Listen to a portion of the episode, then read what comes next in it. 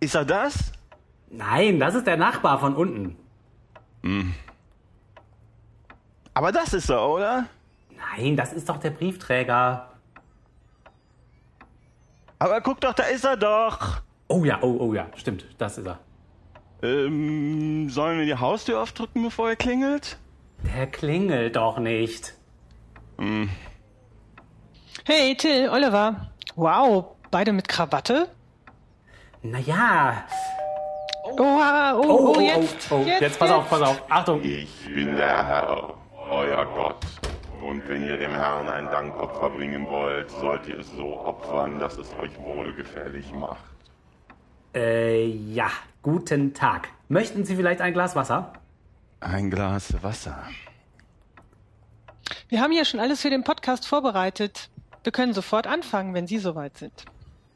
Ein jeder fürchte seine Mutter und seinen Vater. Haltet meine Feiertage. Ich bin der Herr, euer Gott. Okay, na dann. Hm, Oliver, Ja, die Krawatte gehört eigentlich nicht um den Bauch.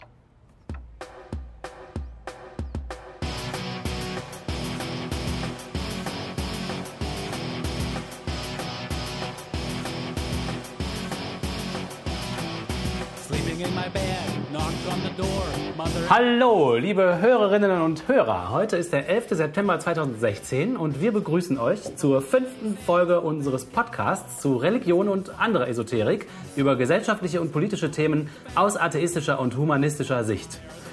Heute haben wir uns was ganz Besonderes für euch einfallen lassen und wir haben keine Kosten und Mühen gescheut. Wir haben jemanden eingeladen, einen Experten zu unserem Spezialthema, das Martina vor zwei Folgen schon angefangen hatte, und zwar das Bedürfnis der Menschen nach Spiritualität und woher kommt eigentlich die Moral. Und der Experte, den wir dazu eingeladen haben, ist der abrahamitische Gott Yahweh. Willkommen, Yahweh. Wer seinen Vater oder seine Mutter flucht, der soll des Todes sterben. Seine Blutschuld komme über ihn, weil er seinen Vater oder seiner Mutter geflucht hat. Ja, okay. Ihr seht, wir werden nicht äh, in Ermangelung von weisen Sprüchen diese Sendung abbrechen müssen. Äh, wie ihr auch gemerkt haben werdet, waren wir jetzt alle in Urlaub ähm, und sind jetzt wieder alle zurück. Was habt ihr denn so erlebt? Martina, wo warst du denn? Ich war in Island, wo Wow. ja, das war sehr schön. Äh, und ähm, da wurden wir auch durchaus mit ein wen- wenig ja Esoterik konfrontiert, würde ich sagen, weil da mussten wir zum Beispiel immer hupen, wenn wir über so Gitter gefahren sind mit dem Auto, damit die armen Elfen äh, ihre Fi- Finger nicht verletzen, weil die nämlich an den Gittern schaukeln. Das ist ja super cool. Und habt ihr das auch gemacht? Ja, das haben wir immer auch gemacht, natürlich. Deswegen hatten wir auch keine Autopanne und es ist uns soweit gut ergangen. Das und meinen die das cool. ernst? Das, das frage ich mich ja schon lange bei den Isländern. Ließ Ja. sich das irgendwie rauskriegen? Machen, meinen die das ernst oder machen die das für die Touristen? Also der, mit dem wir da unterwegs waren, das war allerdings ein Deutscher, der mit einer m, Isländerin verheiratet ist. Also der meinte das jetzt nicht ernst, der machte das für die Touristen. Auf der anderen Seite habe ich gehört, ich weiß aber nicht, ob das stimmt, dass die auch so einen Trollminister haben oder eine Trollministerin.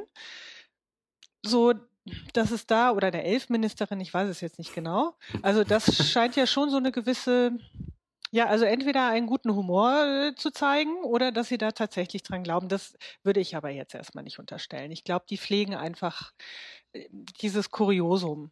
Es war mein, Ah. mein Eindruck. Also so wie England eine Queen hat, quasi. Ja, vielleicht noch sogar etwas weniger Hm. Stimmt, die Queen kostet mehr Geld, ja. Und sieht doch nicht so süß aus. Ach, ihr habt die auch gesehen, diese Trolle? Äh, nein, nur die Elfen, die Trolle sind ganz hässlich, die will keiner sehen. Ah, okay, sehr gut. Das muss man nachher noch rausschneiden, dass Martina sagt, dass sie Elfen gesehen hat.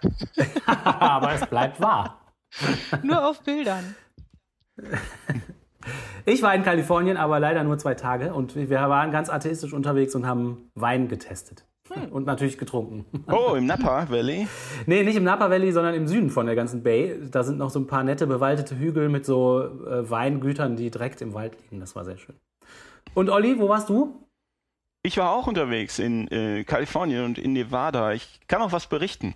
Ja, Und zwar äh, war ich da in, ähm, im Sequoia Nationalpark in der Sierra Nevada. Und das war sehr, sehr beeindruckend. Äh, da gibt's die größten Bäume der Welt. Die sind äh, knapp 100 Meter hoch und haben einen wirklich gewaltigen Stamm, äh, Stammumfang. Äh, das war, also es war sehr, sehr, sehr beeindruckend. Ich hatte also immer mal wieder den Eindruck, wenn sich so, man lief da, man läuft im Wesentlichen durch den Wald und da gibt es eine Menge Bäume, die sind halt große Bäume, die man so kennt. Man denkt, ah, das ist ja ein großer Baum. Und dann kommt man durch, um die Ecke oder sie hat einen neuen Winkel, Blickwinkel oder was auch immer und dann sieht man diese unglaublich großen, unglaublich gewaltigen, beeindruckenden Bäume. Da war ich, ich auch mal. Das ist wirklich toll. Ist da nicht auch dieser Baum, wo man drum mit dem Auto drunter durchfahren kann? Ja, es gibt solche Bäume und es gibt Bäume, äh, da haben die Leute in, äh, in einen Pferdestall reingebaut und sowas. Der war halt umgefallen und äh, sind, das war halt sehr praktisch. Man hat also permanent den Eindruck, man läuft durch ein Star Wars Set. Ah ja. Weißt du, es gibt ja diesen Film, wo sie da auf diesem Waldmond unter, unterwegs sind oder was es ist und die düsen so durch, äh, durch so Wälder und mit Riesenbäumen und ich hatte so den Eindruck, ach, das war hier und da war es auch und da war es auch. cool. Und was ich, was ich eigentlich erzählen wollte, ist, dass viele äh, der Bäume da sind nicht nur sehr groß, sondern auch 2000 bis 3000 Jahre alt, was ja ziemlich alt ist. Und Wow, das ja, weiß das man irre. natürlich, weil äh, Bäume bilden ja jedes Jahr einen Jahresring und die kann man dann halt zählen. Das heißt, wenn man 50 Jahresringe an einem Baum zählt, und man entnimmt dann, man nimmt dann so einen Hohlbohrer, das hätten sie da ausgestellt und nimmt dann da so einen Kern, bohrt einen Hohlbohrer in den Baumstamm und entnimmt dann so einen Kern von, was weiß ich, einen Zentimeter Durchmesser oder sowas. Und wenn man dann die Jahresringe mit der Lupe zählt, dann hast du 50 Jahresringe, dann ist der Baum 50 Jahre alt. Das ist ja kein großes Das Geheimnis. Kennt man ja schon als Kind, ne? Das kennt man Genau. aus der Grundschule. Ja. Ja, vielleicht nicht alle. ähm, und an dem Charakter der Jahresringe kannst du dann natürlich die Klimageschichte der Gegend ablesen. Hast du feuchtes, Jahr, feuchtes Wetter in dem Jahr, gibt es einen dicken Jahresring, hast du trockenes Wetter, schmaler Jahresring. Du kannst, ähm, du kannst äh, Waldbrände nachweisen von den Ablagerungen und wenn da gibt es Vulkane, wenn ein Vulkan ausbricht, äh, gibt es Schwefelablagerungen in dem Jahresring oder was auch immer. Und weil das, hart da sehr hart, weil das Holz da sehr hart ist, äh, zermosern so abgestorbene Sequoia-Bäume nur sehr langsam. Du kannst also auch bei umgefallenen Bäumen Proben entnehmen und dann anhand der Ringe schließen, wann die jeweiligen Bäume gelebt haben. Wie geht das? Wenn du halt, du hast einen lebenden Baum, der hat 2000 Jahresringe und du hast einen abgestorbenen Baum, der 2000 Jahres, äh, der 2000 Jahres, äh, Jahresringe hat. Und wenn du beim Nebeneinander der Legen der Bohrkerne siehst, dass die äußeren Jahresringe des toten Baums, also die letzten gewachsenen, mit den inneren Jahresringen des lebendigen Baums, also die ersten gewachsenen, über, sagen wir mal, einen Zeitraum von 400 Jahren übereinstimmt, dann kannst du sagen, der ältere Okay. Baum wäre dann vor 1600 Jahren gestorben und hat deshalb in der Zeit von vor, was ist das, 1600 vor der Zeitwende bis äh, 400 nach der Zeitwende gelebt. Also eine kleine Ui. Matheaufgabe. Cool. Ist, das, ist das verständlich? Ja. Ich glaube, das ist verständlich. Und das ist Ja. auch kein theoretisches Beispiel. Das macht man natürlich, das machen die da so, das machen die natürlich nicht nur mit zwei Bäumen, sondern mit Dutzenden Hund oder Hunderten und sind interessiert an der Klimageschichte der Gegend. Und die haben zum Beispiel dann in den ja, Baumringen von Dutzenden von Bäumen den äh, Vulkanausbruch von Krakatau im Pazifik, ist das, glaube ich, oder im Indischen Ozean im Jahr 535 nach Christus gefunden. Und was die, wenn sie, die machen das dann, denen geht es eigentlich um die Klimahistorie, aber sie haben auch nebenbei rausgefunden, dass die ersten Sequoia-Bäume in der Sierra Nevada vor, also die Sierra Nevada vor 4500 Jahren besiedelt haben. Äh, also erst vor zwei Baumgenerationen. Wahnsinn, das sind ja coole Und da Zahlen. hab, und da habe ich gedacht, verdammte Axt, äh, 4500 Jahre, wir wissen ja, dass also die Kreationisten meinen, dass die Welt vor circa 6000 Jahre von unserem Gast Jahwe geschaffen wurde. Und dass es vor 4.000 bis 5.000 Jahren diese große Flut gab. Man kommt darauf an, wen man fragt. Die Daten äh, ändern sich dann immer mal. Und bei der großen Flut ist ja das ganze Leben auf der Erde komplett vernichtet worden. Und die ganze Welt ist mit meterhohen Sedimenten bedeckt worden, in denen wir jetzt Fossilien finden. ja, natürlich.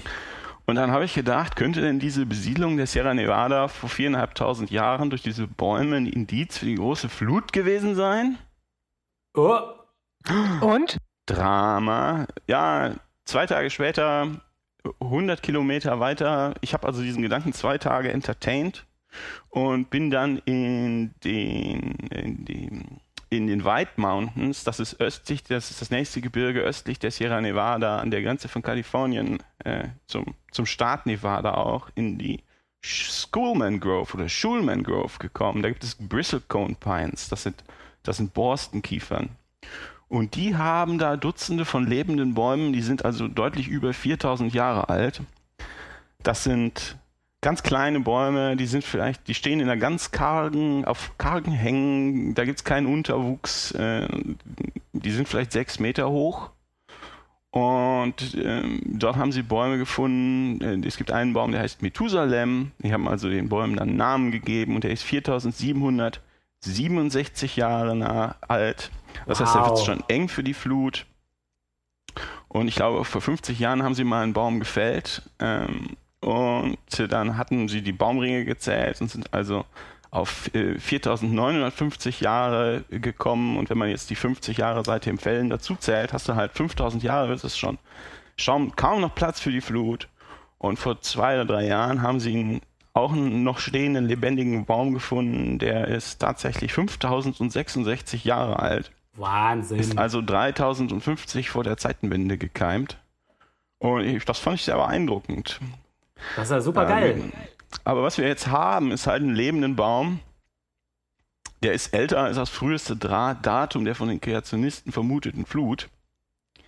Ähm, und ähm, ja, was auch so ist. Eigentlich. Äh, eigentlich ist es toll. Ja, es ist auch eigentlich kein Wunder. Ja, das ist kein Wunder. Aber es ist cool, wenn man sagen kann, hier ist, der, ist der Baum, bitte sehr. Ja, das Holz da ist so hart und das Klima ist so trocken, und es gibt so wenig Bakterien in der Wüste, dass das tote Holz also gar nicht verrottet.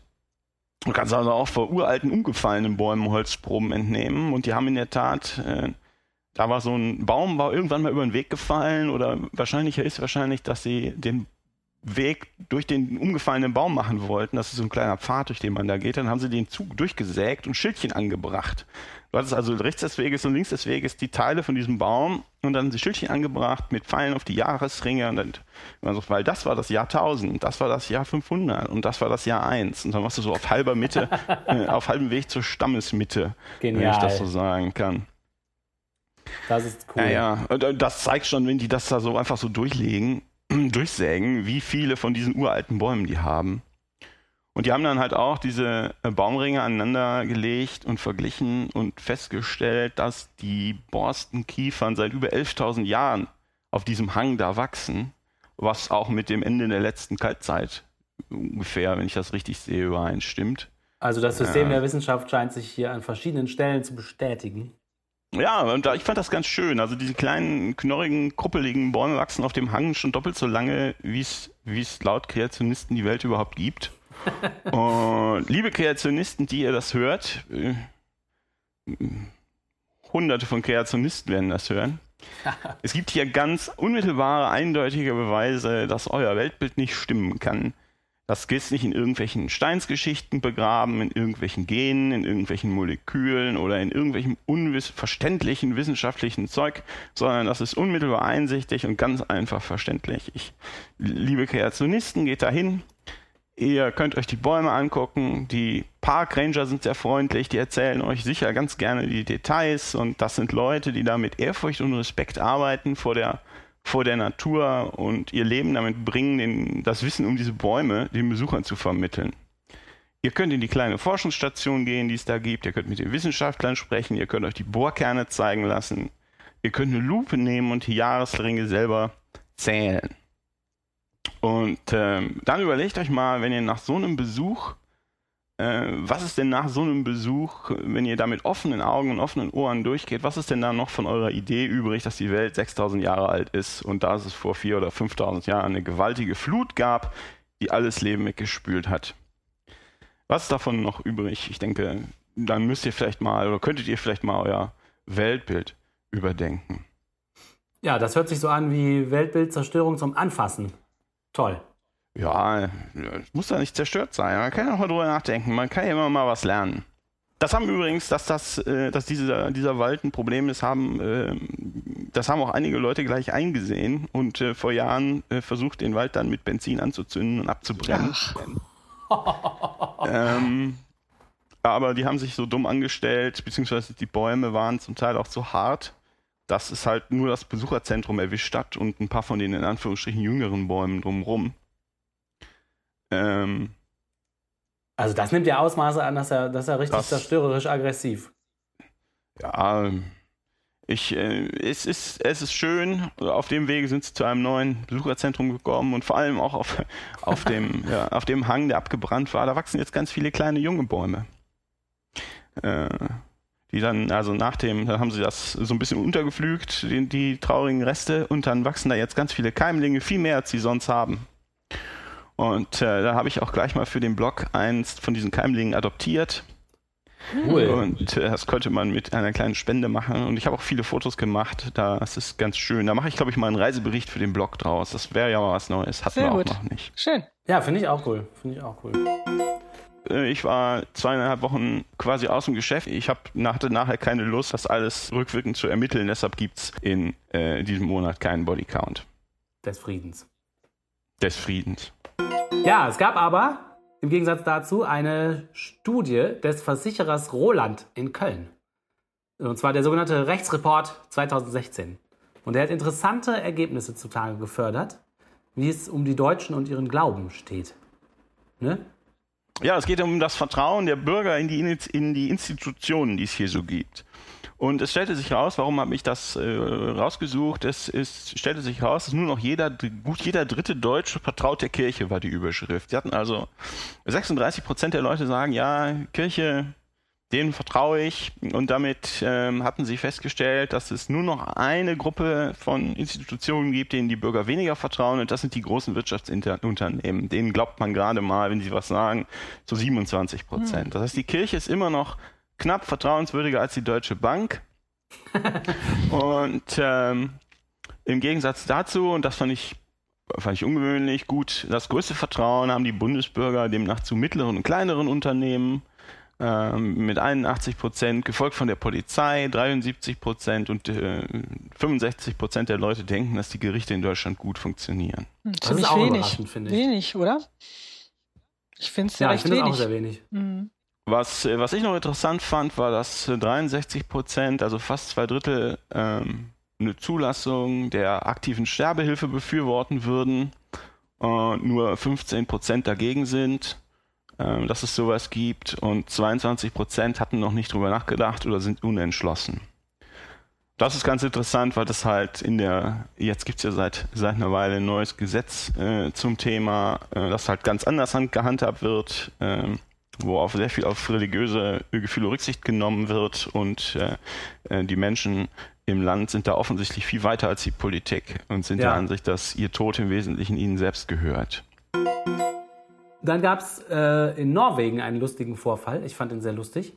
Und zwar hat die größte Staatskirche von Norwegen eine Webseite online gestellt, mit deren Hilfe die Bürger die Kirche verlassen oder auch äh, in die Kirche eintreten können. Und kurz nachdem diese Webseite online war, haben im Laufe ein, nur eines Monats 25.000 Mitglieder der Kirche verlassen. Ja, das ist. Norwegen hat 5 Millionen Einwohner. Ne? Das heißt, es entspricht, äh, entspricht vi- äh, ungefähr 400.000 Leuten, die in Deutschland die, die Kirche verlassen würden. Ähm, und die Kirche hatte das, die Staatskirche dort hätte das online gestellt, um den Leuten zu vereinfachen, wieder einzutreten. ähm, es waren binnen 24 Stunden nach der Veröffentlichung dieser Webseite schon fast 11.000 Leute ausgetreten, nach vier Tagen äh, 15.000 Leute ausgetreten und während derselben Zeit ich weiß jetzt nicht genau, während derselben Zeit, auf was sich das, dieser Begriff, ähm, ich habe das aus dem Independent, ähm, oder hattest du es aus dem Independent? Ich weiß es gar nicht mehr. Während derselben Zeit haben halt, sind halt knapp über 1000 Leute äh, über diese Webseite eingetreten. Das heißt, das Ganze war Ein Schuss nach hinten. Für ein Schuss Kirche. nach hinten, ein Eigentor, genau. In Deutschland muss man ja äh, persönlich zum Amt. Äh, meist ist das, ich habe jetzt nochmal bei kirchenaustritt.de nachgeguckt, das ist, ich, ich weiß nicht genau, wer kirchenaustritt.de macht, aber es ist eine tolle Seite, die die ganzen Informationen zusammenstellt, die es da gibt. Und meist muss man in Deutschland zum Standesamt gehen oder sogar zum Amtsgericht. Persönlich mit einer Latte von, äh, mit einer Latte von Dokumenten und seinen Obolus entrichten und dann wird man äh, vom Papst gehen gelassen. Wie kommt das wohl, dass Ja. das nicht, äh, dass das nicht einfacher ist in Deutschland? Ja, das wollte ich eigentlich auch gerade sagen. Ich würde mich immer sehr dafür interessieren, wie viele Leute in welcher Zeit die Kirche verlassen würden, wenn man es hier genauso einfach online machen würde. Wahrscheinlich käme sogar ein schlauer Kopf auf die Idee, das ist ja gerade ein großer Trend, jede mögliche Internetseite als App umzuwandeln, sodass man dann als App austreten kann. Das wäre doch toll. Das werden bestimmt viele in Anspruch nehmen. So eine kleine Hürde ist ja oft schon sehr wirkungsvoll, wieder hingehen zu müssen zum Beispiel. Das glaube ich nämlich auch. Stellt sich die Frage, ähm, ob man das in Deutschland irgendwie analog machen kann. Ob man irgendwie, ja, wenn man, da müsste wahrscheinlich jemand klagen und da müsste diese Vorschrift, ihr müsst da persönlich hin, müsste fallen. Sondern muss, du kannst, es wird ja alles, du sollst, jetzt ja deine Ordnungsamtssachen und deine Einwohnermeldeamtssachen sollst du jetzt ja alle online machen nach und nach, aber darauf sind sie jetzt nicht gekommen, das äh, auf einen Online-Service umzustellen. Ja, das ist bestimmt so ein Verwaltungsgedöns, ne? Irgendwie. Ja, Tja, habe ich keine Ahnung von.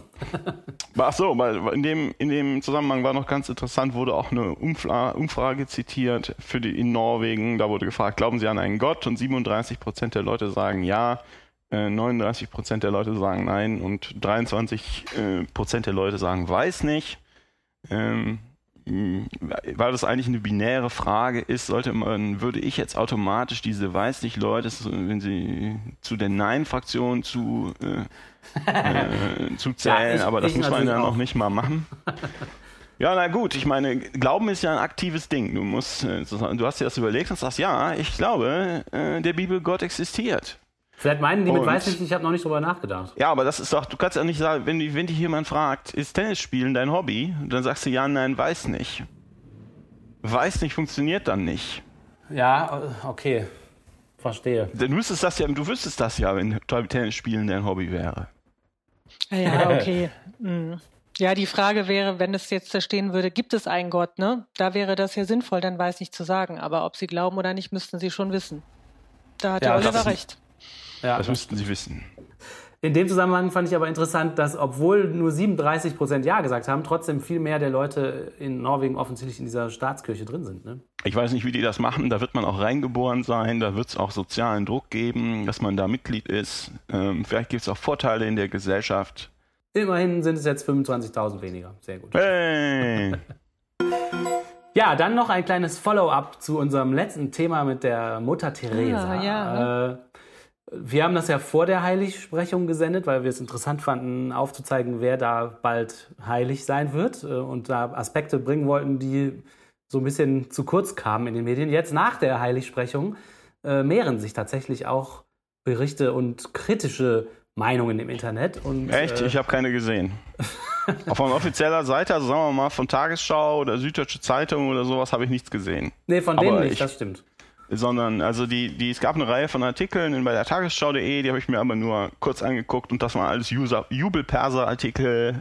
Und es wurde mal in so einem Halbsatz erwähnt, dass es, es gäbe Leute, die hätten Kritikpunkte. Aber was das für Kritikpunkte wären und so weiter und so fort, wurde nicht erwähnt. Ja, das Aber ich fand einen Artikel sehr interessant. Also die Taz hat der, hat der Thematik auch eine ganze Seite gewidmet. Und da dachte ich, dass das jetzt mal vielleicht in die Richtung geht, ne, die wir letztes Mal angesprochen haben. Äh, Und da war das Fazit, also es wurde schon benannt, dass es da eben Kritik gibt, auch in die Richtung, die der Oliver ja letztes Mal oder vorletztes Mal, letztes Mal, vorletztes Mal äh, berichtet Letztes hat. Mal, ja. Das Fazit war dann aber, das ist schön, dass sie jetzt heilig gesprochen wird, weil sie ein Mensch zum Anfassen ist mit vielen Fehlern, äh, von denen man lernen kann, dass also auch eine Heilige nicht perfekt sein muss. Oh da war nein. ich sehr überrascht von der Taz. Bisschen Oh. enttäuscht auch, ja. Das ist ja äh, eine, Eine Rolle, Rolle rückwärts. eine Rolle rückwärts. Irgendwie muss man es doch noch gut finden, dass die heilig gesprochen wird. Mhm. Oje, oje.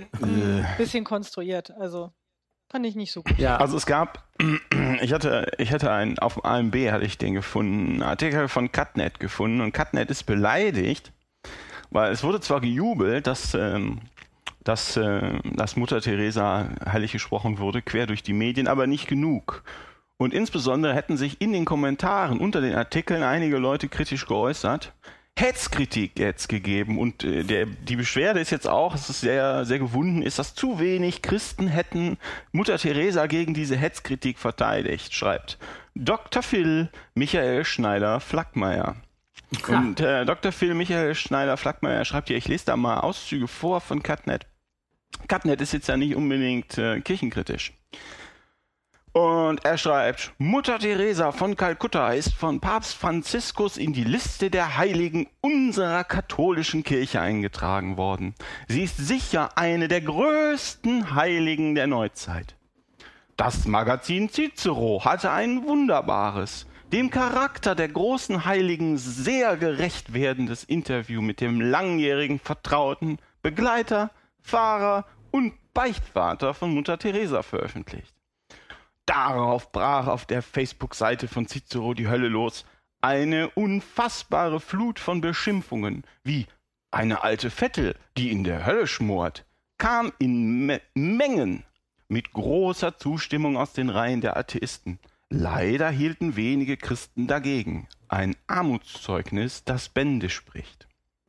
Und dann sagt er, es wurde ihr vorgeworfen, dass in ihren Sterbe- und Armenhäusern, sowohl Spitälern, unhaltbare hygienische Zustände herrschten. Und das kommt sicher von Leuten, bei denen es in der Küche und auf dem Klo mitunter nicht anders aussieht als bei Bauer Schmitz im Hühnerstall. Wie bitte? Herr Doktor. Super, das ist ein tolles Argument, oder? Ja. Das äh, Dr. Phil Michael Schneider-Flackmeier. Sie haben nicht aufgeräumt. Ihre Argumente kann ich nicht ernst nehmen. Sie müssen erst mal fegen. Mutter Teresa habe hunderte Millionen in dunklen Kanälen versickern lassen, während sie den Armen das Nötigste vorenthielt. Er bringt immer eins der Kritikargumente und dann sagt er, die Leute, die das sagen, haben hässliche Nasen. Ja. Und dann sagt er, also jetzt dunkle Kanäle, sie wird von Atheisten auf der Cicero-Seite als Todesengel von Kalkutta bezeichnet, die für unbeschreibliches Elend verantwortlich sei. Tja. So viel Bosheit und Hass fasst man geradezu nicht.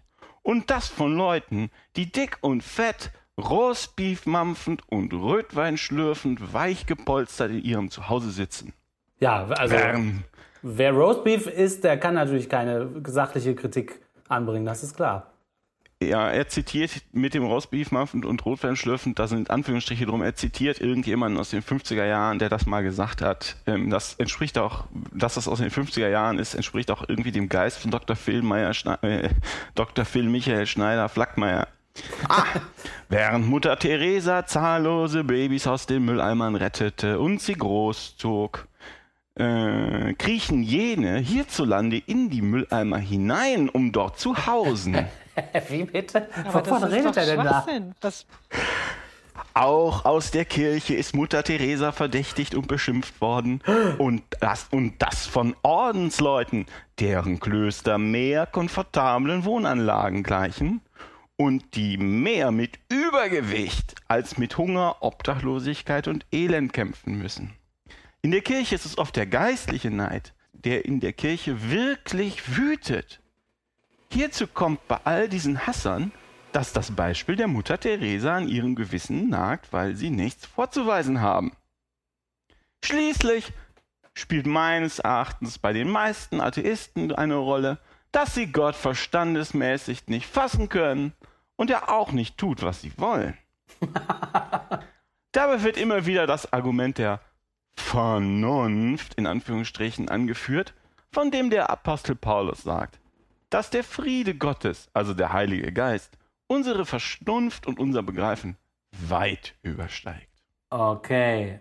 Also alle Kritiker sind zu dumm, um das zu verstehen, haben unordentliche Häuser und kriechen in Mülltonnen, essen Roastbeef. Okay.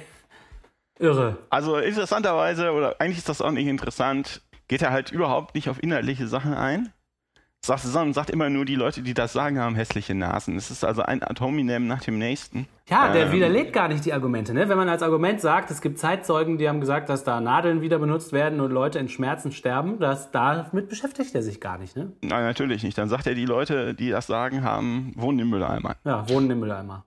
Tja, so viel zur Kritik. Ja, ich wollte das einfach nur mal vorlesen. Ich meine, es wurde so gejubelt, es wurde also quer durch die Presse wurde gejubelt, gejubelt, gejubelt. Aber das ist offensichtlich den, äh, den Rechtskatholiken hier äh, bei weitem nicht genug. Solange nicht alle, solange es noch Kritik gibt, solange also nicht alle Leute komplett durch die Bank äh, auf ihrer Seite sind, äh, werden diese Leute beschimpft. Das reicht also nicht. Es muss also immer totalitär sein. Ja, ich habe dann noch eine lustige Meldung gefunden äh, über das Problemland Uganda, wo ja bekanntermaßen seit einigen Jahrzehnten viele evangelikale amerikanische Organisationen mit viel Geld da versuchen, die Gesellschaft christlich zu unterwandern und ganz krasse Anti-Homo-Gesetze und so weiter machen.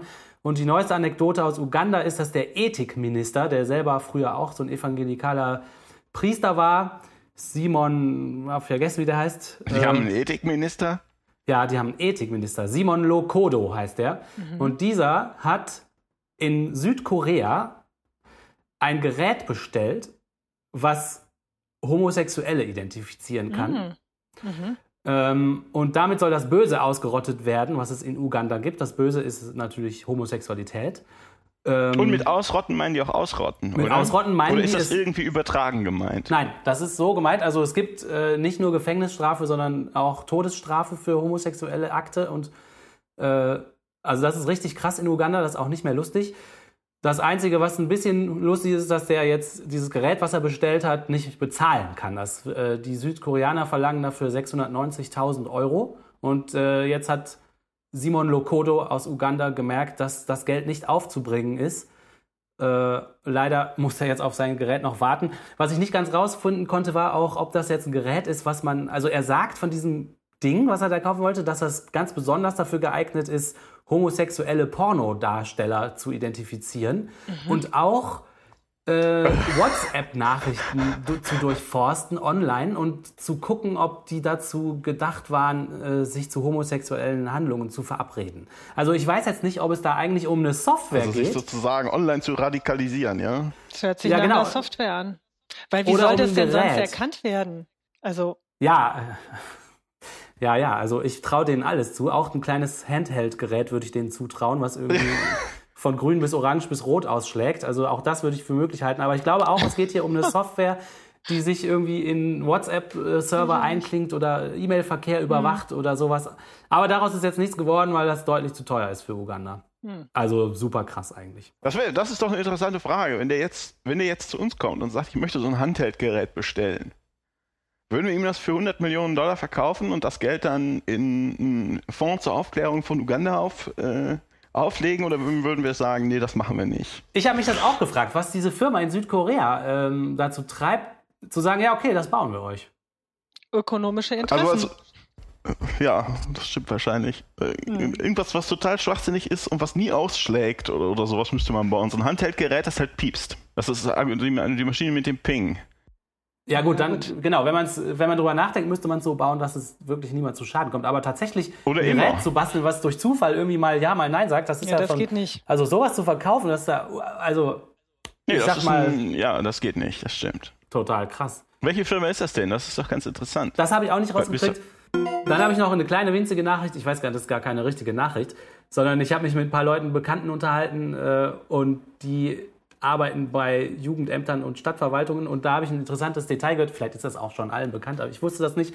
Und zwar äh, habe ich rausgekriegt, dass Kitas und Kindergärten, die katholische Träger zum Beispiel haben, die kriegen das ganze Geld von, der, von Stadt und Land und die katholischen Träger müssen sich nur mit 12% der Kosten daran beteiligen. Das heißt, die können alle möglichen Babys und Kleinkinder ablehnen, die nicht getauft sind und so weiter, können da ihre Gebete machen und, und ihr ganzes Ding durchziehen, müssen aber nur 12% der Kosten tragen. Und den, Rest bezahlt eh der Staat. 12 Prozent? Ist das nicht unglaublich? Das erscheint mir ziemlich hoch. Das sind, normalerweise ist es, äh, ist es deutlich weniger. Noch normalerweise ist es irgendwo zwischen 5 und 10, manchmal auch bloß 3. 12, Also ist 12 ja Prozent ist, scheint mir eine hohe Zahl. Okay, das kann natürlich sein, aber ich wusste das nicht und mir erschien schon 12% als skandalös. Ja, aber bei den Schulen, letztens war noch hier Einschulung äh, von meinen Patenkindern und da, das sind staatliche Schulen und da wird natürlich erstmal das Schuljahr mit einem Gottesdienst begonnen. Ne, wo wir uns Ach, auch, echt? ja, wo wir uns auch gewundert haben und äh, auch überlegt haben, ob wir denn da wohl hingehen und die Kinder. Aber auf der anderen Seite fängt dann die Einschulung, erstes Schuljahr beziehungsweise fünftes dann damit schon an. Alle Kinder gehen dahin, so dass wir im Endeffekt dann auch da waren. Also es ist quasi dann da so eingebaut, dass man da entsprechend auch hingeht. Das ist ja heftig, das habe ich ja noch nie gehört. Und wo war das? Also Bonn. in Nordrhein-Westfalen. In Bonn. Mhm. Ah, In ja. Bonn ist das so. Ja, und dann gab es im Kindergarten eine kleine Anekdote. Ähm, ich weiß nicht mehr, ich glaube, irgendein sehr eben christlich geprägtes Kind sagte dann eben zu meinem Patenkind, so äh, fühlst du Gott denn auch in dir? Ich spüre Gott in mir. Das hat er natürlich von den Eltern, ne? Wo soll er das Oh herhaben? Gott. Und dann Wow. sagte sie halt so, hat so kurz überlegt und hat gesagt so, also ich spüre in mir nur mich selber. Und Das das, fanden wir dann natürlich alle sehr cool. Das finde ich auch poetisch. Ja, sehr schön. Also Ja. auf jeden Fall ist sie schon mal äh, im Sinne de, des Humanismus und der Vernunft wird sie hier erzogen. Und ich glaube, ihr schadet dann auch der eine Gottesdienst nicht. Aber ich fand es auch erstaunlich, äh, dass das wirklich so eingebaut ist. Eben auch an Finde den ich auch öffentlichen ganz Schulen. erstaunlich. Mhm. Ja. Ja, dann wären wir soweit, glaube ich, mit unseren News durch und äh, kommen jetzt wieder zu einem Thema, was wir vor zwei Folgen angefangen haben. Äh, das ist Martinas Spezialgebiet. Oh ja. Und da wollen wir jetzt ein bisschen weiter drüber reden, über Kontingenz, Resonanz, Spiritualität. Genau. Brauchen die Menschen das? Und was kann der Humanismus hier anbieten? Ja, also ich habe ein bisschen weiter recherchiert. Also wir begeben uns ja jetzt hier so auch in die Region der Philosophie und der Soziologie. Da werden wir uns heute ein bisschen äh, hinbegeben. Und da würde ich gerne mit euch drüber diskutieren, weil letztes Mal so im Nachgang haben wir ja noch weiter gesprochen. Und ähm, es gibt halt so ein, also irgendwas, was vielleicht was mit Transzendenz zu tun hat und mit Spiritualität, ähm, wo man schon beobachten kann, dass es da vielleicht ein Bedürfnis nach gibt, was man auch beobachten kann, wenn die Leute Yoga machen oder meditieren. Also irgendwas, was vielleicht darüber hinausgeht, was man mit den Wissenschaften beschreiben kann. Also, das will ich ja heute mit euch diskutieren. Gibt es das wirklich? Ist das erfunden? Äh, brauchen wir das? Äh, und wenn ja, wo wird das vielleicht schon beschrieben? Also einmal habe ich mir auch einen Podcast angehört. Das ist jetzt beides aus dem philosophischen Radio vom WDR 5. Über Medien und Kirche haben wir ja schon gesprochen. Äh, bei WDR 5 gibt es auch sehr viele kritische Beiträge oder auch einfach objektive Beiträge. Äh, also einmal ging es im Gespräch mh, um die Evolution von Religion, haben wir letztes Mal oder vor zwei Folgen, als es darum ging, schon angesprochen. Die Ina Wunn war da im Gespräch, sie ist Religionswissenschaftlerin. Und ihre These ist, dass Religion der Evolution unterworfen ist. Das heißt, dass sie sich im Verlauf halt anpasst, ne, im Verlauf der Zeit. Genauso wie das biologisch ist, ist das eben auch mit der Religion. Und im Mittelalter war es eben so, dass das Weltbild mit der Religion übereinstimmte. Also man guckte halt nach oben und da war der blaue Himmel und da saß dann halt so der Gott drin. Ne? Und das passt halt so zusammen. Mhm. Das hat man in der Religion erzählt und das hat man eben auch so geglaubt. Ne? Das passt so gut zusammen. Heutzutage ist es halt schwieriger, weil das so auseinanderfällt. Und nach ihren Forschungen wird es natürlich dadurch schwieriger, jetzt eben auch an so Dinge zu glauben. Hm? Also äh, an bestimmte, eben an den Gott, der da im Himmel sitzt. Wie bringe ich das jetzt zusammen? Das führt natürlich dann auch zu Problemen, ne, wie ich das noch zusammenbringen kann. Äh, und eine Aufgabe der Religion, früher war es eben auch, da haben wir schon öfter darüber gesprochen, das steht dann eher im Zusammenhang mit Moral, dass da so gewisse Gesetzmäßigkeiten über die Religion auch transportiert werden. Ne, also wo dann irgendwie ein schlechtes Gewissen entsteht oder auch eine Sanktion erfolgt, wenn ich mich da nicht dran halte. Jetzt sagt sie, heutzutage braucht man das nicht mehr, diesen ersten Teil. Das ist auch eine äh, These, die Freud da mal aufgestellt hat.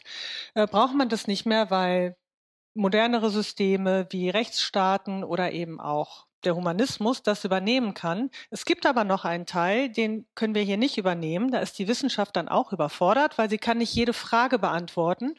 Das ist mit Kontingenz gemeint. Das ist ursprünglich ein Begriff von Luhmann, wenn ich das richtig im, jetzt im, ähm, im Gedächtnis habe. Es gibt immer einen Teil, den wir nicht sehen und der an uns vorbeigeht. Und Religion hilft dabei, eben diese Komplexität, die dadurch entsteht, dass ich eben was nicht beobachten kann, was irgendwo auf der Welt passiert oder mir nicht erklären kann, weil Religion hier eben weiterhilft und das dann erläutert an der Stelle. Weil Wissenschaft immer irgendwo eine Grenze hat. Und äh, sie sagt, dass dadurch, weil das so ist, der Humanis Humanismus eben auch die Religion nicht ganz vertreiben kann, sondern dass die eben aus dem Grund auch in Zukunft immer noch dazugehört zu den Gesellschaften auf der Welt. Darf ich dazwischen Ja, fragen? bitte. Oder Natürlich. gehe ich hier in den Lauf rein? Nein, nein, nein. Bitte. Wenn die sagen, Wissenschaft kann nicht jede Frage beantworten, meint die Frau Wunn äh, das dann prinzipiell? Sie kann es grundsätzlich nicht? Ja. Oder Wissenschaft als im aktuellen Stand, also quasi als Querschnittsbild von dem, was wir heute wissen? Ja, ihre These ist, schon die, also was sie meint ist, dass selbst wenn wir immer mehr beantworten, wird es immer noch irgendwas geben, was noch nicht beantwortet ist. Man wird damit halt nicht fertig. Ne, also sie hat jetzt keine, ich konnte jetzt da nicht heraussehen, dass sie da eine bestimmte also dass sie jetzt auch an Gott glaubt oder so, da äußert sie sich gar nicht zu, sondern dass, wenn man natürlich wieder Dinge, also Fragen beantwortet, entstehen wieder neue Fragen. Also erstens kann die Wissenschaft wahrscheinlich nie alles wirklich erklären, weil es immer wieder neue Fragen gibt. Und die Kontingenz bezieht sich auch darauf, dass ich das halt auch nicht alles immer weiß. Ich als Person, also es bleibt immer so eine Unsicherheit zurück. Ah. Also das kommt noch dazu. Für mich kann auch nicht alles beantwortet werden. Und aus dieser Unsicherheit heraus, wenn ich dann eben so ein Gebäude darüber habe, was die Religion jetzt bietet, was eben leicht verständlich ist, komme ich halt dann besser mit meiner, vielleicht mit meinen Ängsten oder mit meiner Unsicherheit zurecht. Das heißt, die Religion wird dazu gebraucht, die die Lücken des Unwissens, also der Gehstock auf dem steinigen Weg der Erkenntnis.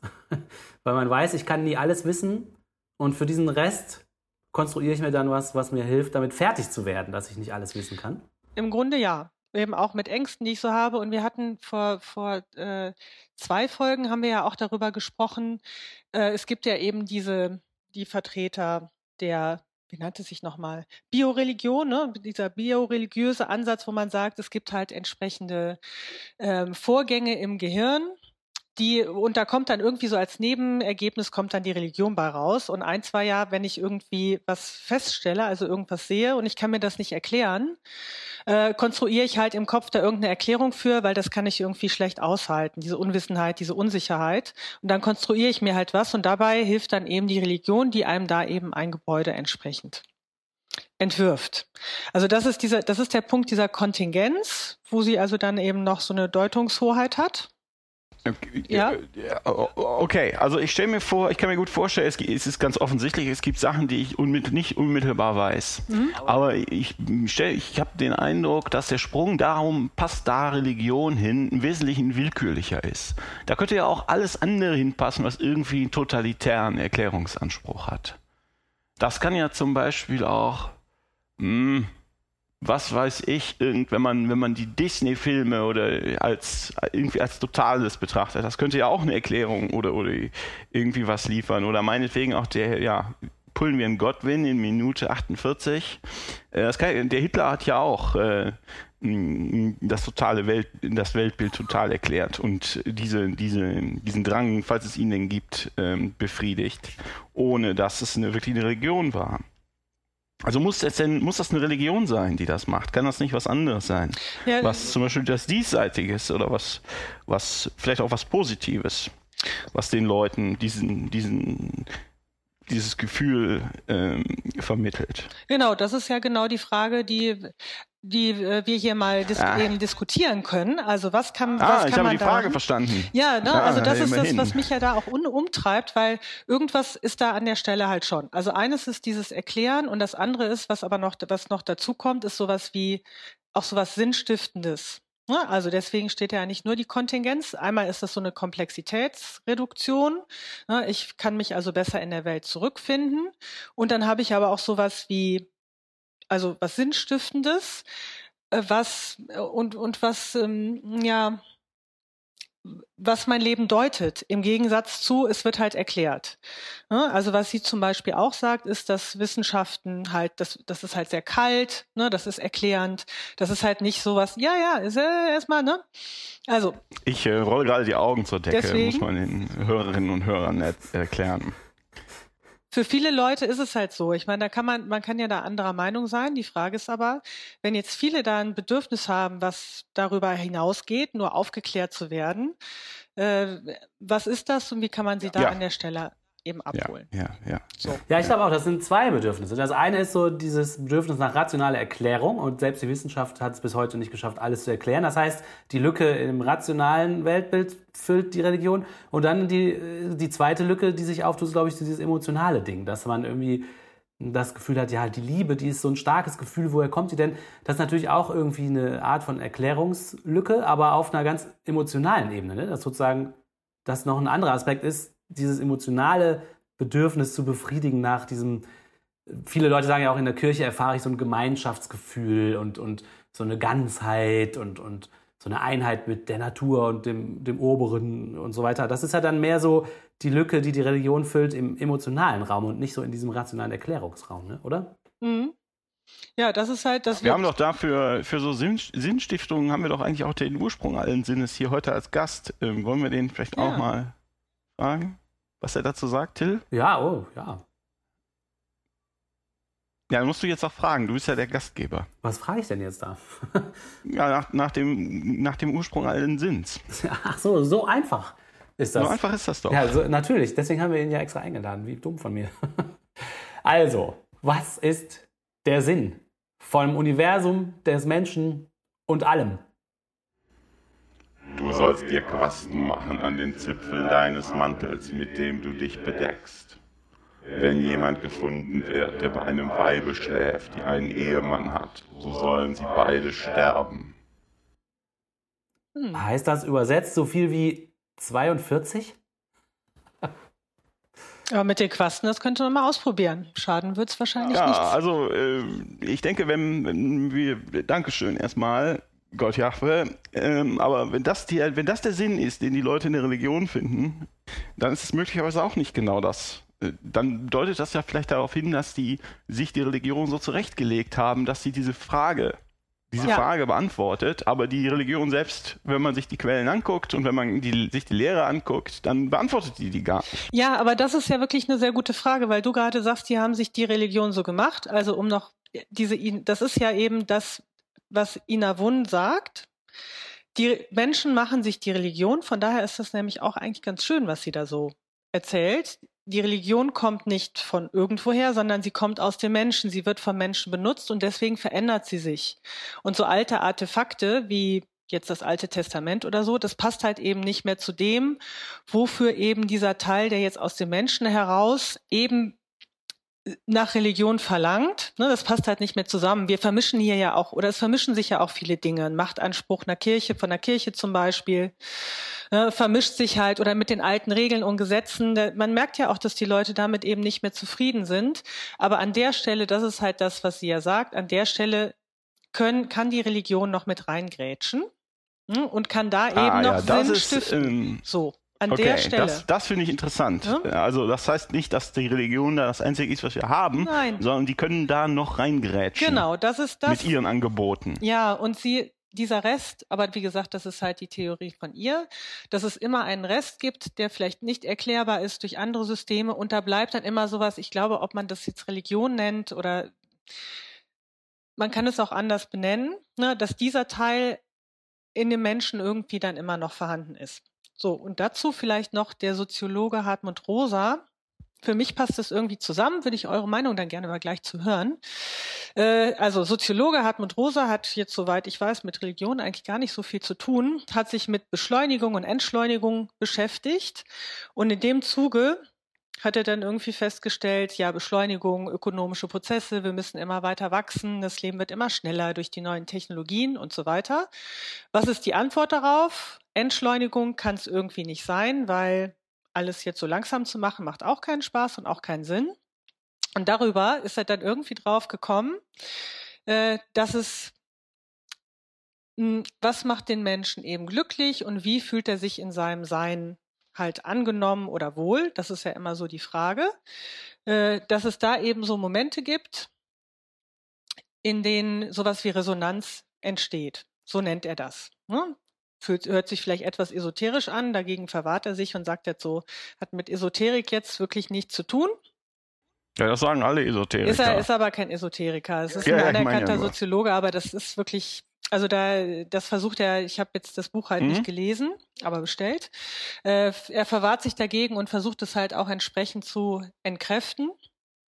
Aber ich finde es interessanter, erstmal, also sich das vielleicht erstmal wertfrei anzugucken, weil er Mhm. eben sagt, es gibt so Momente im Leben eines jeden Menschen, wenn man zum Beispiel Musik hört oder ich habe eben gedacht, als du von den Bäumen erzählt hast, wenn man durch einen tollen Wald geht, wo man sich halt irgendwie wohlfühlt in der Welt und auch dann denkt, das ist jetzt was Besonderes oder irgendwie ein besonderes Gefühl hat, ne? Till, wie du eben meintest, auch vielleicht was so, so einen emotionalen Moment, ne? Mhm. Also in der Liebe, in der Musik, in der Natur. Mhm. Und da entsteht halt dann eben so ein, ja, er beschreibt das eben so als ein Moment, in dem ich dann ganz da bin und eben kommuniziere mit der Natur und es kommt auch was zurück und dann entsteht halt so eine Art von Schwingung. So, und das sind so Momente, nach denen, also die irgendwie den Menschen glücklich machen. Und dann dachte ich, ist das vielleicht das, was die Naturgesetze oder die Wissenschaft oder auch der Humanismus zu wenig berücksichtigt, dass man sich da eben besonders fühlt oder besonders gut fühlt. Jemand, der religiös ist, würde dann wahrscheinlich sagen, da ist er dann ganz nah bei Gott, wenn er diese Gefühle hat. Würde ich jetzt mal vermuten, bin ich ja nicht religiös. Also fehlt da was? Haben wir da irgendwie was anzubieten? Ich denke halt auch, dass äh, Yoga zum Beispiel, habe ich am Anfang gesagt, oder Meditation, dass das eben auch in diese Kerbe reingeht, dass man halt als Mensch sich vielleicht nicht nur wohl damit fühlt, halt in, in der Evolution äh, diese kleine Rolle zu spielen, sondern dass irgendwie erst irgendwas einen antreibt, dass da noch mehr ist. Auch wenn es vielleicht gar nicht da ist. Aber vielleicht ist es ja auch da. Wir haben es nur noch ja, nicht das sagt ja, glaube ich, auch Sam Harris, ne, der ja auch äh, Meditation und äh, Yoga empfiehlt, um die spirituelle Seite äh, der Menschen zu ja, erforschen. Also das stimmt alles. Das sind alles sehr interessante Fragen. Ich bin skeptisch, weil die üblicherweise dann als, äh, äh, als Ausgangspunkt für eine Tangente benutzt werden, um direkt in irgendeinem esoterischen, schrägstrich religiösen Ding zu enden. Ja, aber nur weil es halt, weil es dann.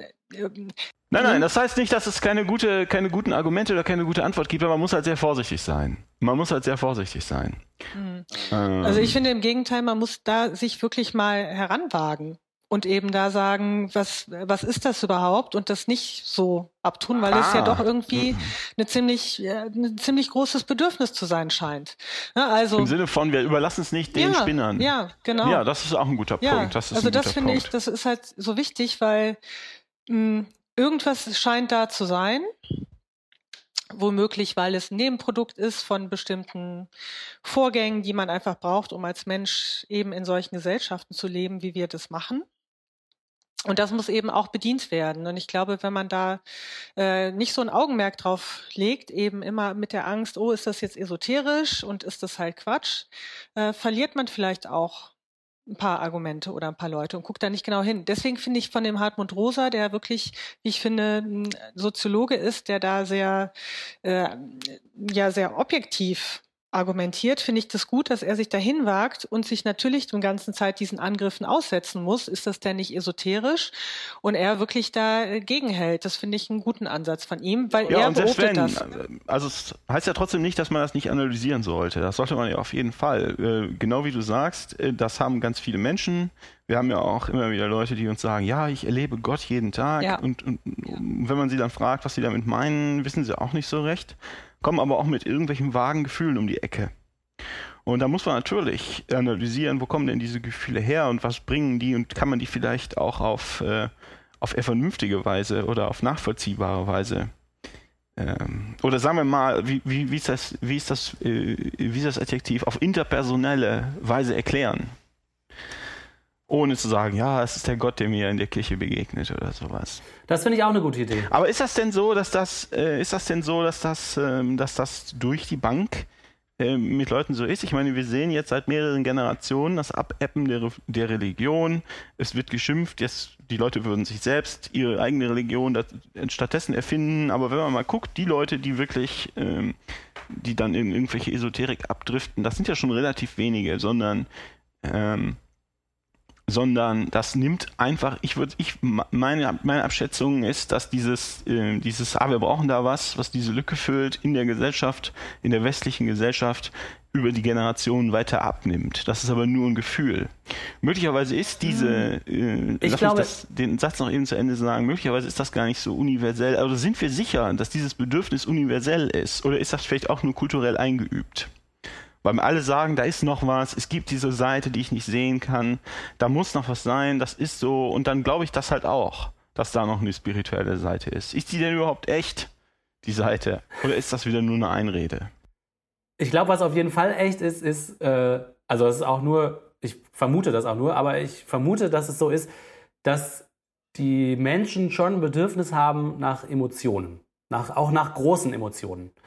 Äh, und wenn eine Institution das schafft, große Emotionen in Ritualen zu, äh, zu bieten und zu, ja, zu kultivieren und anzubieten, dann hat das halt einen gewissen, eine gewisse Anziehungskraft auf die Leute. Und ich glaube, so Sachen wie zum Beispiel, dass Leute auf Festivals gehen und sich da wirklich äh, in, in Rage tanzen und mit Farben bewerfen oder in Matsch suhlen zu Rockmusik und so weiter, das sind alles Versuche, glaube ich, große Emotionen zu, zu erleben.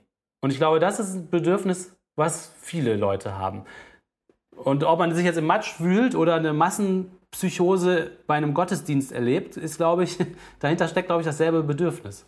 Also es ist ja auch schwer auseinanderzuhalten, was ist jetzt, also kulturell, ja klar, vieles ist halt kulturell, das brauchen wir aber halt auch. Ne? Wenn ich jetzt alleine auf so einer Insel sitze, das ist ja was anderes. Wir leben ja in der Gesellschaft. Das heißt, es kann halt eben sein, dass es für so ein Zusammenleben dann eben auch wichtig ist. Ne?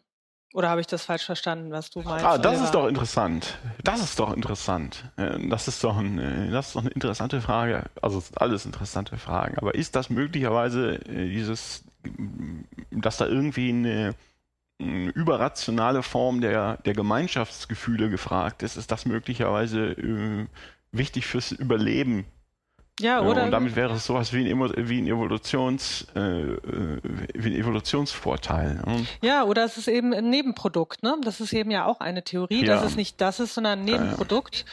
Und äh, dieses, also was jetzt mit Resonanz da gemeint ist von dem Rosa, der grenzt es nochmal davon ab. Es gibt halt ein, eine wichtige Triebfehler ist, dass man eben akzeptiert wird und nicht ausgegrenzt wird. Das findet man natürlich auch jetzt in der Kirche, dass man da eben zu einer Glaubensgemeinschaft gehört äh, und sich dann auch abgrenzen kann gegen andere Leute. Es gibt aber eben mhm. auch diesen Moment der Resonanz und den, und da betont er nochmal, dass der nicht von den anderen gesehen werden muss. Also ich kann auch einfach hier irgendwo im, im Zimmer sitzen und über Kopfhörer Musik hören und so einen Moment erleben. Und das hat jetzt erstmal nichts mit der Außenwirkung zu tun. Oder ich gehe halt in die Natur und fühle mich da eben so entsprechend in der Welt. Also es geht um eine Verbindung von mir und der Welt, die mich umgibt. Andere Menschen, aber auch Dinge. Und die dann irgendwie bedeutungsvoll ist. Vielleicht hat es auch was mit Identität zu tun. Also mit dem. Aber die, die Sachen, die man alleine mit sich selber erleben kann, die erfordern ja jetzt nicht eine Religion. Also wenn man in Musik aufgeht und da so eine Resonanzsituation ja, nichts hat. davon, nichts davon fordert genau. eine Religion. Ich glaube, die, die Idee ist, dass das aber eine Möglichkeit für die Religion ist, da rein zu genau. grätschen ja. und sagen, wir sind die Einzigen, die das können. Ja. Genau. Du kannst das auch mit, wenn du das mhm. für dich mit Kreuzworträtseln lösen hinkriegst, dann, ähm, äh, dann brauchst du dafür keine Religion. Aber das ist ein Ansatz für die Religion, sich dann noch in die Gesellschaft oder in die, in die Gehirne der Leute reinzuwanzen. Ja, und die haben ja, ja viel okay, Erfahrung mit an der Stelle. Ne? Das ist auch was, was der Rosa sagt. Das ist, Religion genau, kommt da mit rein. Also das, was sie machen. Ne? Die haben da sehr viel Erfahrung mit, eben, Till, wie du das eben beschrieben hast, ne? solche Events zu inszenieren und dann eben die Rahmenbedingungen so zu schaffen, dass es, dass die Wahrscheinlichkeit, dass man eben in so eine Stimmung hineinkommt, relativ hoch ist. Ja, das heißt, sie machen sich die Haken zunutze, die im Menschen schon da sind. Und ja, ähm ja, und die machen dann diese hohen Gebäude und ja. Orgelmusik mit viel Hall und viel Echo und ähm, also das muss ja nicht mal sein, dass sie das ähm, bewusst so machen. Ähm, aber wenn sie es halt nicht gemacht hätten, wären sie halt nicht mehr da. Das heißt, die, die äh, diese anders probiert haben, haben es vielleicht nicht geschafft, sondern sind im Mittelalter totgeschlagen worden. Ja, ja, genau, das macht Sinn. Ja, das ist wieder der Evolutionsgedanke so, so ein bisschen, ne? Genau. Dass sich genau. das äh, entsprechend auch äh, eben weiterentwickelt, je nach den Bedürfnissen der Menschen. Eben die Religion. Und das ist eben wieder diese These, deswegen bleibt sie auch da, weil sie vielleicht dann irgendwie äh, sich komplett verändert. Vielleicht heißt sie auch gar nicht mehr Religion. Das ist jetzt halt ein bisschen. Gibt's denn, gibt's denn eine Idee darüber oder dazu, was, an, was uns an Religionen ja besonders auffällt als Außenstehende zum Thema Intelligenz, ähm, dass wir, ähm, dass wir uns besonders daran stören, dass also niemand bereit ist, seine Religion für sich äh, oder mit seinen Kollegen oder Freunden zusammen zu, zu befeiern, sondern dass immer alle anderen auch unbedingt mitmachen müssen und dass man sie deshalb zu Ungläubigen und todeswürdig erklärt oder dass sie in der Hölle schmoren oder dass man auch einfach hingeht und sie umbringt. Ähm, Gibt es denn da aus dieser Ecke eine Erklärung dafür, warum das so nötig ist, dass, äh, dass Religionen immer so totalitär sein müssen, dass es also immer alle, äh, alle mitmachen müssen und sich alle dran halten müssen? Ja, Oder ist ja, das eine andere Baustelle? Jahwe, was sagst du? Jahwe, warum müssen immer alle bei deiner Religion mitmachen? Du sollst dir kein Bildnis machen von irgendetwas am Himmel droben, auf der Erde unten oder im Wasser unter der Erde. In den Städten der Völker, die ich dir geben werde, sollst du nichts leben lassen, was Atem hat. Ja, äh, Ja, sowas Dankeschön. Aggressives kennen wir ja schon. Wer die Bibel liest, der weiß, dass das auch ganz schön zur Sache geht da drin. Das ist typisch. Okay, Wenn aber jemand einen eigenwilligen und ungehorsamen Sohn hat, so sollen ihn steinigen alle Leute der Stadt, auf dass er sterbe. Dankeschön. irre Lösung zu unserem Problem, ja. Ja, nein, die Frage war eigentlich durchaus ernst gemeint. Ähm, ist, lässt sich das denn, lässt sich das, ist das, Martina, ist das Teil dieser von Herrn Rosa und Frau Wunz Gedanken, ähm, okay, wir wissen dass, wir sehen jetzt, dass ein Ansatzpunkt, da ist ein Ansatzpunkt, in den die, in die Religion sich reinwanzen kann. Ähm, in die organisierte Religion. Aber erklärt das auch, warum die der Meinung sind, sie müssen sich überall reinwanzen? Ja, also es gibt ja unter, wirken ja unterschiedliche, ähm, würde ich sagen, soziologische Kräfte. Einmal sagt die, sagt die Isa, äh, Ina Wun heißt sie ja, äh, sagt, dass die, dass dadurch, dass wenn man jetzt wieder auf die Kontingenz zurückkommt, also man äh, reduziert Komplexität und man vereinfacht die Welt, dass dadurch neigen dann die Religionen auch dazu, Vorurteile zum Beispiel zu schaffen, Ah. also auszugrenzen. Ne? Es kommt Klar, und das heißt jetzt natürlich, wenn ich habe meine Welt gerade vereinfacht, weil sie ist äh, vor 6000 Jahren von einem sprechenden Gebüsch äh, geschaffen worden und Genau. da sitzt, neben sitzt jemand und sagt, ja, das stimmt doch gar nicht. Dann funktioniert meine Vereinfachung ja gar nicht mehr. Genau, also und dann muss ich halt Potenzial. losziehen mit einem Benzinkanister und den, äh, die Bäume abbrennen. Ja, außerdem sagt sie, also wie gesagt, in ihrem Ansatz ist ja Religion der eben der Evolution unterworfen. Und die Anfänge hat sie eben in ihren Forschungen da rausgefunden, äh, war so ein, also die, die Markierung des Territoriums. Na, also die haben jetzt erstmal äh, dann, ich weiß jetzt nicht mehr, ob das dann, wie lange das jetzt her ist, also so in den ersten Religionen, wohl mit den Totenschädeln dann eben das Territorium erstmal markiert, um die entsprechenden, um die Feinde abzuhalten. So. Also das ist eben so ein Ursprung von Religion, woraus dann halt so mehr entstanden ist. Dann wurde den Totenschädeln Ja. mehr Bedeutung zu, äh, zugesprochen. Ah. Die könnten Dinge machen. Ne? Also aus so einem ganz einfachen. Ja, es gibt, äh, es gibt viele Ideen, dass Religion eigentlich aus einem Ahnenkult entstand, als es den Übergang von, äh, von Jäger- und Sammlerei Ja. zu, zu Ackerbau äh, Das heißt, man ist auf einmal angewiesen auf ein ganz gewisses Territorium, was man für sich beansprucht. Mhm. Und wenn ein anderer kommt und sagt, ja, warum ist es deins und nicht meins, dann führst du Leute ins Feld, die schon tot sind. ja. Ganz genau. Genau, Weil die ja niemand mehr dagegen argumentieren kann. Du hast ein super Argument gefunden, weil niemand mehr dagegen argumentieren kann. Und als, als, Ackerbau und hier. Zie- als Ackerbau und Viehzuchtmensch, nein Quatsch, als Jäger und Sammler bist du, die Leute sind halt in, in, in Gruppen durch die, durch die Lande gezogen und da bist du ganz selten jemandem begegnet, was ja auch nicht viele Menschen gab einfach. Und dann äh, hast du vielleicht irgendwelche animistischen Ideen, warum immer da, wo du bist, blitzt es gerade oder sowas, aber ähm, du hast halt nicht diesen, äh, wenn du, als du angefangen hast, ein Feld zu bestellen, ein Feld erstmal frei, zur Bestellung frei zu machen, das ist ja auch unglaublich viel Arbeit. Ich meine, heute sehen wir das nicht mehr, aber du hast einen Sumpf, da liegen, liegen Steine rum, da liegen Teerklumpen rum und so weiter und so fort. Es dauert also Jahre, bis du ein einigermaßen großes Feld erstmal bestellfertig gemacht hast. und Und in danach dem Moment es wird sowas behalten. wie, ne? Genau, in dem Moment wird sowas wie Familie, also diese Kleinfamilien, die wir kennen, werden wichtig. Es wird wichtig, dass, äh, dass, du, dass es so eine möglicherweise unausgesprochene Erbschaftskultur gibt. Und dann kannst du natürlich die Ahnen als, äh, als Beschützer, du hast das Feld halt von deiner Familie übernommen und das gehört jetzt dir und dann kannst du, wie Martina sagt, natürlich die Totenschädel aufstellen und die dann als äh, Schutzgeister oder irgendwas sehen. Das Ja, Oder einfach nur als Rechtfertigung. Das reicht ja schon. Wenn du einfach sagst, die, äh, die waren schon hier, äh, jetzt habe ich das. Also das ist also sozusagen Erbrecht. Genau, genau. Und wenn man nicht wirklich weiß, wie die Welt funktioniert, entwickelt sich dann nach und nach äh, was dazu. Richtig. Ja.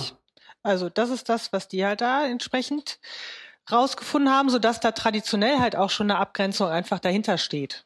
Ne? Also die halt da vorher auch so gegolten hat. Dann eben die Komplexitätsreduktion und dann, das kam aber aus dem anderen Artikel raus, ähm, ist man natürlich in der Gruppe eh stärker und wird auch in der Gruppe nochmal anders stärker, indem man sich eben abgrenzt von anderen. Ja. Ja, also das macht einen ja auch, das, das gibt einem ja auch ein besseres Selbstwertgefühl, wenn man halt besser ist als die anderen.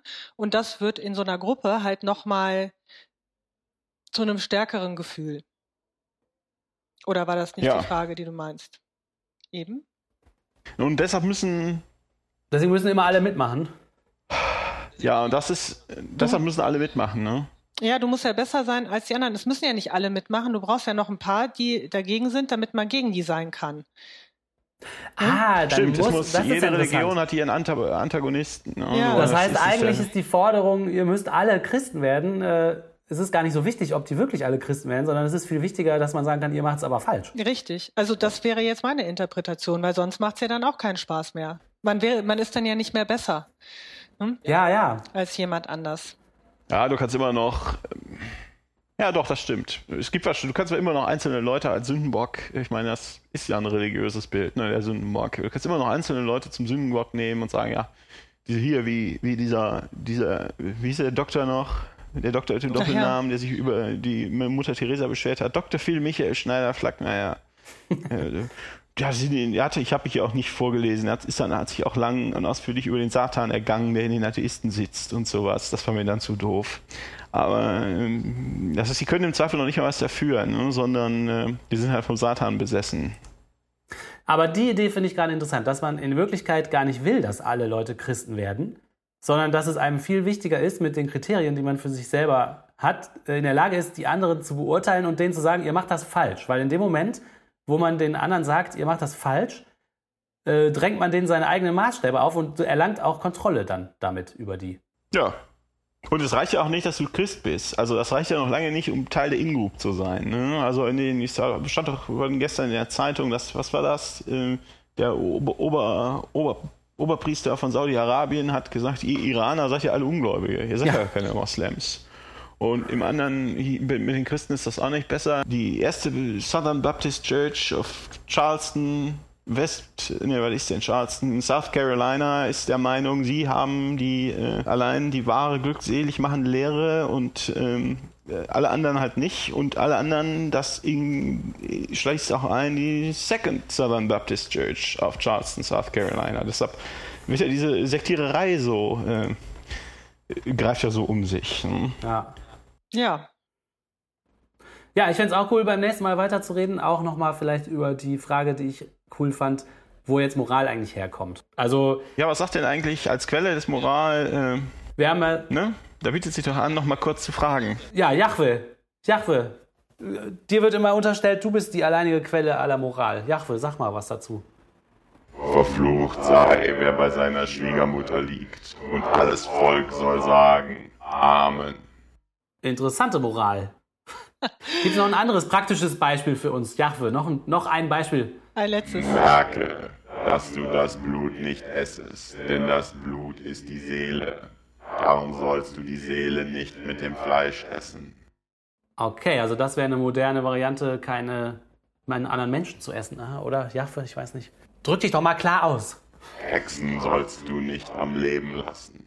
Ich habe ich hab, ich hab auch noch eine Frage. Ich habe ich hab eine Frage, vielleicht als Abschluss zu dem Thema. Ähm, Jachwe, wir haben jetzt ja so viele Erkenntnisse, was eine Gesellschaft ist und nach Bedürfnissen, was Menschen brauchen.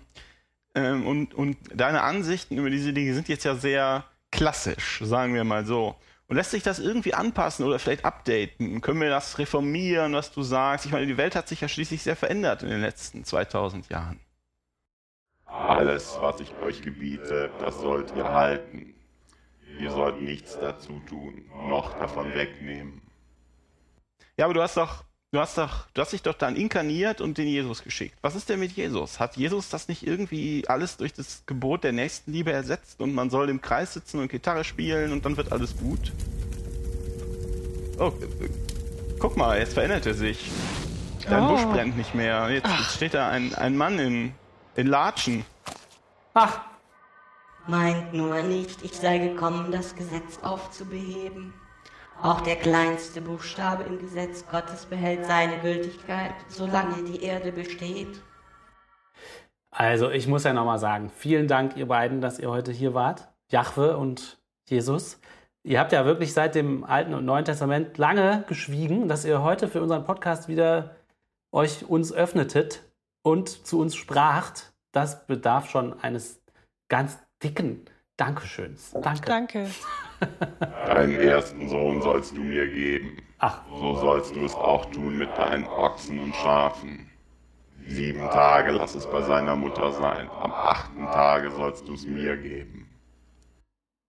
ja, das mache ich bestimmt nicht.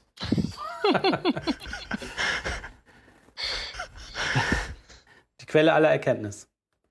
Es kann kein Zweifel sein. Hm. Ja, ihr Lieben. Juditel, du hast aber noch was vorbereitet, oder? Ja, in der allseits beliebten Rubrik Hörer beschimpfen Podcaster Kommentare, kommentieren. Kommentare, Kommentare. habe ich wieder ein paar Kommentare rausgesucht, die mir besonders aufgefallen sind, weil sie entweder lustig oder äh, sinnvoll waren.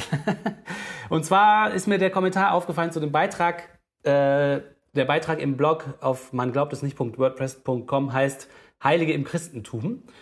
Und ein User mit dem Namen Mein Name ist Liebe schreibt, Die Bibel bezeugt, dass es zwei Orte nach dem Tod gibt, Himmel und Hölle. Dass nach dem Tod alles vorbei sei, ist eine Lüge von dem Vater aller Lügen, Satan. Dass du an keinen Gott glaubst, ändert aber nichts an der Tatsache, dass es den Gott der Bibel, der alles erschaffen hat, wirklich gibt und dass du ohne Jesus Christus nach deinem Tod verloren gehst.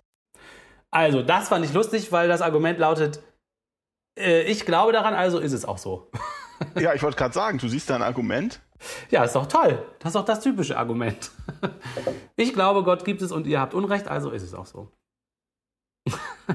Tja, Ähm, was dann als Antwort darauf kommt, finde ich äh, auch ganz cool. Und zwar Bernd Kammermeier schreibt. Und da muss man sagen, Bernd Kammermeier ist ja ein bekannter Journalist. Und der User, der sich hier diesen Namen gegeben hat, äh, kann natürlich jemand ganz anderer sein. Aber ich bin geneigt zu glauben, dass es sich tatsächlich um Bernd Kammermeier handelt, weil er viel ausführlich und auch sinnvolle Antworten gibt. Also entspinnt sich eine schöne Diskussion zu dem Thema, äh, die dann vor allem mit dem User Don Camillo oder Don Camillo weitergeht. Und äh, das fand ich ganz interess interessant zu sehen, dass da wirklich so äh, sehr viele auch, auch interessante Argumentationsketten, äh, auch, also wirklich viel zu lesen. Liebe Hörer, macht euch die Mühe, geht dahin. Man glaubt es nicht.wordpress.com und äh, da gibt es echt interessante Diskussionen in dem, äh, in dem Unterteil dieses Artikels. Dann ist mir aufgefallen in den Kommentaren zu unserer letzten Folge 1608. Äh, da haben wir letztens schon mal den User zitiert und dieser User nennt sich Punkt, Punkt, Punkt, Punkt, Punkt, Punkt, Punkt, Punkt, Punkt, Punkt, Punkt, Punkt. Und dieser User schreibt, schon. genau. Und dieser User schreibt jetzt zu unserem neuesten Podcast. Ist Atheismus Falte ins Nichts? Der Tod löscht alles aus, ob man autonom, frei oder sonst wie gelebt hat. Dieser Weg ist falsch, weil es ziellos, sinnlos und hoffnungslos ist. Wer braucht sowas?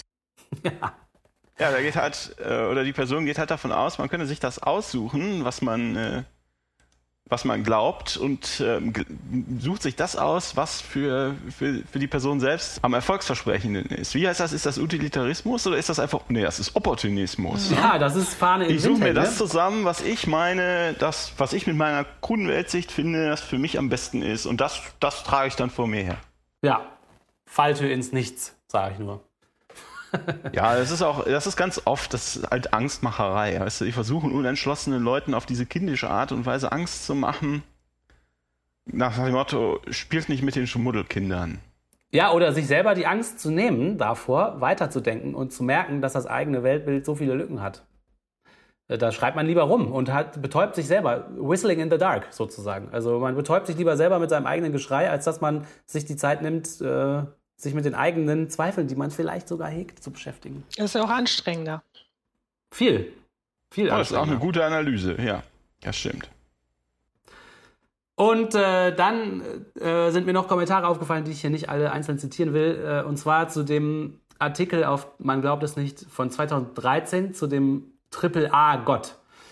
Äh, und das fand ich einen ziemlich coolen Artikel, weil da relativ schlüssig dargelegt wird, dass es einfach logisch irgendwie in sich schon nicht also, äh, wie sagt man denn? Das Unmöglich ist das Wort, Ja. was du suchst. Oh, Unmöglich, genau, unlogisch. Dass es unlogisch ist, so eine, so eine Figur zu konstruieren, die halt allmächtig, allgütig und allwissend gleichzeitig ist. Also das, man kommt einfach in logische Probleme, wenn man ein und derselben Entität all diese drei äh, Sachen zuschreibt. Äh, und unter diesem Artikel hat sich auch eine echt große Diskussion herausgebildet. Die ersten Kommentare sind natürlich von 2013 und dann 2014 und jetzt ist es offensichtlich nochmal neu aufgekeimt und auch da hat der Bernd Kammermeier sich äh, umfassend geäußert und ich wollte es einfach nur mal, mal euch als Lesetipp an die Hand geben und jetzt nicht hier jeden einzelnen Kommentar zitieren. Ja. Okay.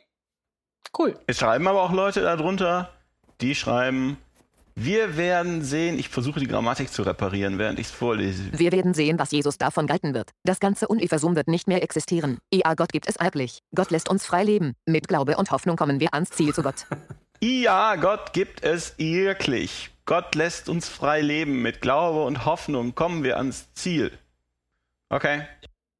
Jachwe, hast, hast du, Jachwe hast dazu, glaube ich, auch noch was zu sagen. Ah, hat er? Moment. Wer einen gering geachteten, der an mich glaubt, zum Zweifeln bringt, für den wäre es besser, wenn er mit einem Mühlstein um den Hals ins tiefe Meer geworfen würde. Ja. Da hat man ja bei manchen Kommentaren schon fast das Gefühl, Jachwe selber würde da drunter schreiben. Hm. Das lassen wir jetzt mal offen. Weißt du, das ist so eine sehr lustige Idee. Das ist, als äh, dass der liebe Gott Also, so verzweifelt ist. Äh, aber vom Tonfall passt es doch, Idee. oder nicht? Von der Stilistik? das stimmt. Ja, ich würde sagen, äh, wir kommen zu unserem nächsten Programmpunkt und zwar den Piepvogel des Monats zu wählen. Olli, du fängst immer an. Was war denn für dich in an? der heutigen Folge das piepigste? Der Schwulendetektor aus Südkorea, das ist gar keine Frage. Wir bestellen das und äh, bilden uns ein, es funktioniert. Und dann, äh, was soll der sogar, der soll ermitteln, was für Porno. Da kann ich ja auf der Gra- Stra ich, ich zeig dir ich- auf der Straße damit auf auf jemanden und das, ja, das ist ein Pornodarsteller. Ja, so habe ich mir das auch vorgestellt. Ich wüsste wirklich gerne, wie das funktionieren soll. Ja. Also, ja doch, äh, das ist eindeutig der Piepvogel. Und Martina, für dich? Ja, ich kann da nur zustimmen. Also da war wirklich nichts absurder und unmöglicher als dieser Ansatz. Es ist, glaube ich, es ist gleichzeitig unglaublich absurd und unglaublich boshaft. Ja, unglaublich, ne? Das ja, ist. Das ist aber auch dumm. Also was soll das? Es ist auch sehr dumm. Ja, mein Piep- Piepvogel ist auch Ugandas Ethikminister äh, mit seinem schwulen Detektor. Und vielleicht kriegen wir ja noch irgendwie raus durch eine kleine Recherche, ob das jetzt ein Programm ist oder ein Gerät oder. Ja, Falls wir da noch was rauskriegen, dann posten wir ein Follow-up in, den- in die Links. Ja, liebe Hörerinnen und Hörer, damit kommen wir schon äh, zum Ende dieser Folge. Vielen Dank für das Zuhören, für eure Zeit und vielleicht auch für eure Kommentare, die ihr immer gerne hinterlassen könnt in der Unterdingsterbumsterbar, wenn ihr auf man glaubt es nicht.wordpress.com geht und euch da einloggt, könnt ihr kommentieren. Vorschläge für die nächste Folge, Kritik. Nee, ihr braucht euch Lob. gar nicht einloggen. Man kann auch einfach äh, anonym kommentieren. Sehr gut. Ihr könnt Ohne auch anonym E-Mail-Adresse, kommentieren. ohne alles. Das ist sehr praktisch, das macht es den Leuten vielleicht wirklich leichter, weil die Meinungen ja auseinandergehen. Das versteht man ja, dass man nicht unbedingt seinen Namen hinterlassen will. Und wenn jemand bei dem Weibe seines Vaters liegt, so hat er die Scham seines Vaters entblößt. Sie sollen beide mit dem Tode bestraft werden. Blutschuld haftet auf ihn. Und wenn jemand bei seiner Schwiegertochter liegt, so sollen beide mit dem Tode bestraft werden. Sie haben eine schwere Schandtat verübt. Blutschuld haftet auf ihn. Und wenn jemand bei einem Manne liegt, wie man beim Weibe liegt, so haben wir beide eine Gräueltat verübt. Mit dem Tode sollen sie bestraft werden. Blutschuld haftet auf ihn. Und wenn jemand ein Weib nimmt und dazu ihre Mutter, so ist dies grobe Unzucht. Man soll ihn und sie beide verbrennen, dass nicht Unzug unter euch im Schwange gehe. Und wenn sich jemand mit einem Tiere fleischlich vermischt, so soll er mit dem Tode bestraft werden. Und auch das Tier sollt ihr töten. Und wenn sich ein Weib irgendeinem Tiere nahet, dass es sich mit ihr begatte, so sollst du das Weib samt dem Tiere töten. Mit dem Tode sollen sie bestraft werden. Blutschuld haftet auf ihn. Und wenn einer seine Schwester, die Tochter seines Vaters oder die Tochter seiner Mutter nimmt, so dass er ihre Scham sieht und dass sie seine Scham sieht, so ist dies Blutschande und sie sollen hinweggetilgt werden vor den Augen ihrer Volksgenossen. Die Scham seiner Schwester hat er entblößt und die Verschuldung auf sich geladen. Und wenn jemand bei einem Weibe liegt zur Zeit ihrer monatlichen Krankheit und ihre Scham entblößt, ihren Brunnen aufgedeckt hat und sie so den Brunnen ihres Blutes entblößt hat, so sollen beide mitten aus dem Volk hinweggetilgt werden. Das reicht, das reicht. Die Scham deiner Schwester, deiner Mutter und der Schwester deines Vaters darfst du nicht entblößen, denn wer es tut, der hat denn seine nächsten Blutverwandten aufgedeckt und sie haben Verschuldung auf sich geladen. Ähm, Ach, was machen wir denn jetzt mit dem? Ja, weiß auch nicht. Entweder wir hören ihm weiter zu oder wir gehen Eis essen. Äh, Eis essen, ein Eis essen. Schnell, essen. los geht's. Okay. Tschüss, liebe Hörer tschüss. und Hörerinnen. Tschüss.